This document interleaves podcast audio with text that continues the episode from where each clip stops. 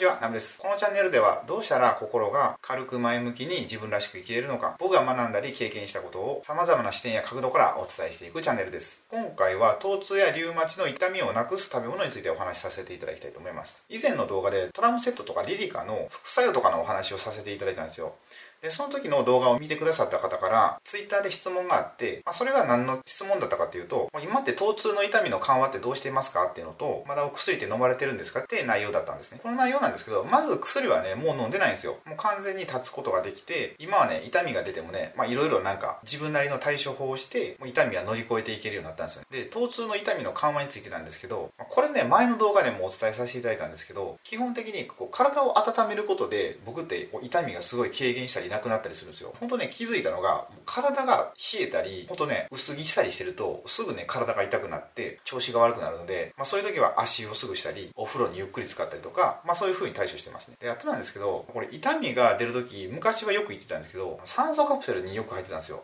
酸素カプセルって日韓のあのサッカーのワールドカップあったじゃないですか。あの時にベッカムって言いましたよね。すごい流行った。あの方が骨折してワールドカップに出れないって時に酸素カプセルに毎日入っていたら傷がすごい早く癒えてで試合に出ることができたっていう。それぐらいね酸素カプセルって結構こう僕たちの免疫力を高めてくれたりするのであれは結構いいかなと思います。僕もね酸素カプセルに入った後ってすごいね体が軽くなるんですよ。しかもすごい熱くなって、まあ、汗とか出てくるんですけどまそれだけ血流が良くなったってことだと思うんですよ。だから一度酸素カプセルは試していただいてもいいかと思います。他にもねなんかいろいろ言ってたんですけど針とか鍼灸に通ってたんですよねよく。でその時の先生に言われたのがその食べ物によって痛みの出方って変わるよっていうことを結構教えてもらったんですよ。それね一時期実践してたんですけど、まあ、確かにね体の痛みは和らいだんですよ。なかなかねめちゃめちゃストイックにしていくともう生活できなくなるのでまあ、ほどほどにしたら結構いいと思うので今回ちょっと紹介させていただきたいと思います。で、ね、結構ねよく言われたのが生姜がいいっていうのを言われたんですよね。生姜って医療用の漢方とかにかなり入ってるらしいんですよ。それなんでかっていうと消炎とか鎮痛作用があったりあと免疫力向上したりするんですよ。だからねよくね生姜を取るようにっていうのは言われたんですよ。あとレバーとか青魚とか。サプリメントもいいって言われたんですけど、まあ、僕ね今思うとサプリメントあんま飲みたくないんですよね。それなんでかっていうとサプリメントって確かに栄養分を取れるでいいかもしれないんですけどやっぱり薬って何か体に残っていくんですよね。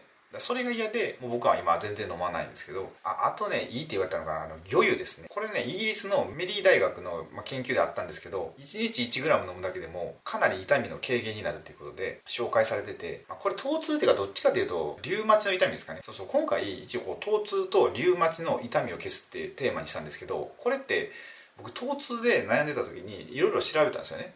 でその時ってだからね痛みを消す食べ物みたいなの見てたら結構ねリウマチと同じだったんですよね。食べたらいけないものが。だからまあ一緒かなと思って今回一緒に紹介させてもらってます。次は逆に体の痛みを引き起こすものが、まあ、基本的に体に悪いものは全部体の痛みを引き起こすって考えたらいいんですけどそれでもその中でもこれはこれが特に良くないっていうのがまずファストフード、まあ、これ基本ダメやと思うんですよ。大体考えたら。であとお肉。まあ、お肉はねほんと僕もすごい体感したんですよね。なんか肉食べるとすごい体の痛み出るなみたいな感じで。どちらかというと野菜とか、まあ、魚とかまだ食べた方が体の痛みは抑えれたと思います。あとコーヒーとか清涼飲料水とかですね、コーヒーはカフェインが良くなくて清涼飲料水は、まあ、お砂糖ですね。お砂糖が体の痛みを引き起こすと。コーヒーはそんな飲みすぎなかったら大丈夫だと思うんですけど例えば会社の休憩のたびに何回もコーヒー飲んでたりすると結構痛みって増すみたいですね。あと結構これ僕あるなと思ったのがあの卵ってあるじゃないですか。で卵でも普通の鶏の卵黄身が1個だけのものはいいんですけど明太子とかいう